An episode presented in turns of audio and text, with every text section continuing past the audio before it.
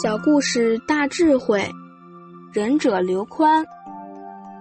宋朝有个读书人叫刘宽，他为人宽厚，家人都说从未见过他生气，所以就故意安排他的婢女盛了一碗热汤来试试他。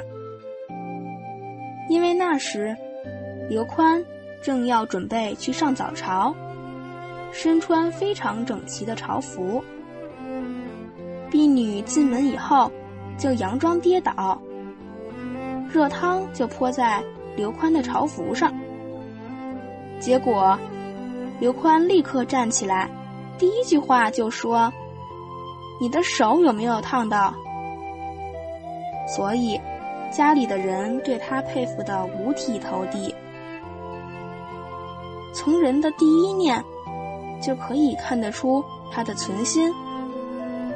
当我们真正落实慈悲与宽容时，无论在家庭或社会里，我们都将成为被尊敬的人。